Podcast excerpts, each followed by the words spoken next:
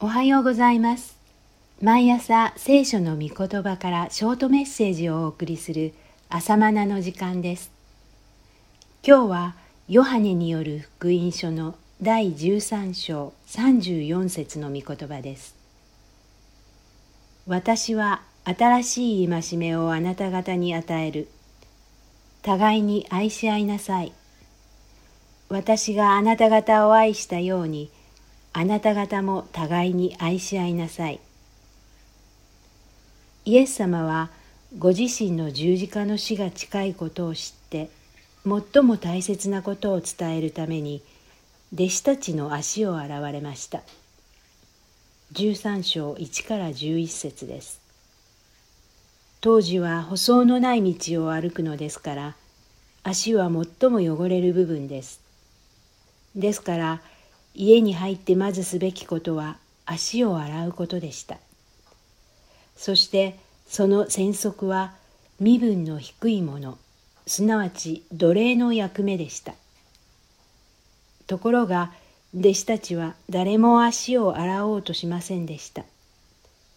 それどころか自分たちのうちで誰が偉いだろうかと席順を争う始末でした。そんな弟子たちを教えるためにイエス様は自ら弟子たちの足をお洗いになりました。つまりイエスがしもべになって仕えてくださったのです。この見姿こそがキリストとしての生き方の本質でありキリストに属する者たちの姿です。そして戦足の後にイエスは新しい戒めを与えられました。それが冒頭の聖句です。旧約の立法を総括なさった折には、自分を愛するようにあなたの隣人を愛しなさいと言われていました。ところが、このヨハネ13章では、私があなた方を愛したように互いに愛し合いなさいと言われました。違う点があります。自分を愛するようにというところが私があなた方を愛したようにに変更されています。もちろん自分を愛することができなくては人を愛することができません。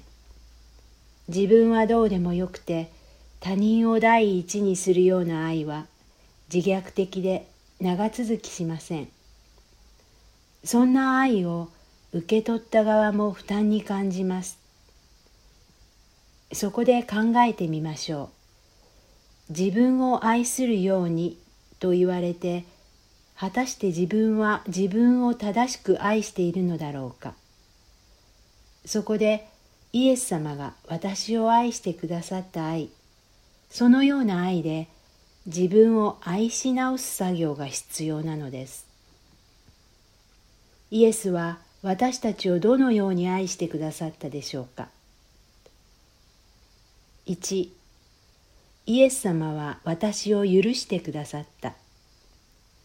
主は病を癒したり空腹を満たしたりしてくださいましたがそれ以上に十字架の死をもって本当の愛をくださいました。イエスは十字架の死によって私たちの罪を許し清めてくださいました。空腹を満たしても半日もすればお腹は空きます。病気を癒して少しばかりの寿命を延ばしても人の肉体はやがて朽ちます。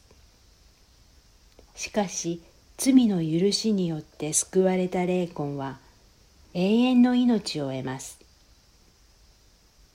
イエスが私たちを愛してくださった愛は肉体を助ける愛にとどまることなく霊魂を愛する愛です。主は私の外なる人ではなく内なる人に目を注ぎ内なる人を生かしてくださいました。それは許す愛によってです。イエスがあなたを許してくださったのですから自分自身を許すことから始めます。自分を許すことは自堕落なことのように思われてはばかられる人もいます。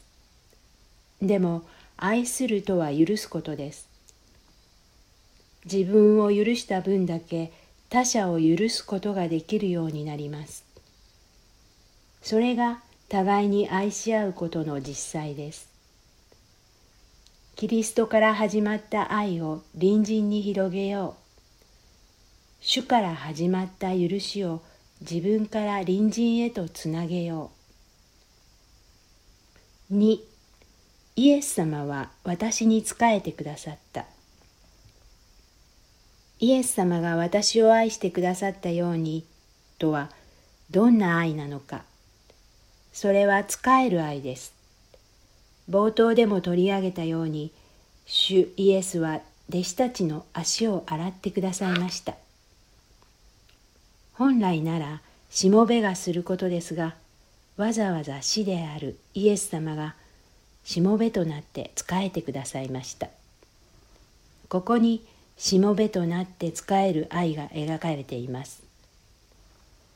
この場面で互いに足を洗い合いなさいと命じられました。13章14節です。さらに私があなた方を愛したようにあなた方も互いに愛し合いなさいと続くわけですつまりその愛とは仕えることです。しもべとなることです。これは誰が一番偉いのかと言い争っている弟子たちにどうしても必要なことでした。この弟子たちの姿は今の時代も同じです。誰が偉いのか、それがどれほどのものですか？人生でなくてならないものは愛すること、仕える愛です。イエスは交渉外の中で何度も使えなさい、しもべになりなさい、と繰り返し教えておられます。ある巧妙な牧師の話です。牧師は特別講師を招いてキリスト教の大集会を主催し、講演会終了後、その講師をタクシーにお乗せして見送ったそうです。ちょうどそのタイミングで事情を知らない婦人がその牧師を歯医者担当者だと勘違いして私にもタクシーを呼んでちょうだいと依頼してきたのです。この牧師さん内心カチンときて私はタクシーの配車係ではありません語気を荒げて立ち去ったのです。でもその後で後悔しました。あんな言い方しなければよかった。はい、わかりました。今お呼びしましょう。と使えればよかった。と。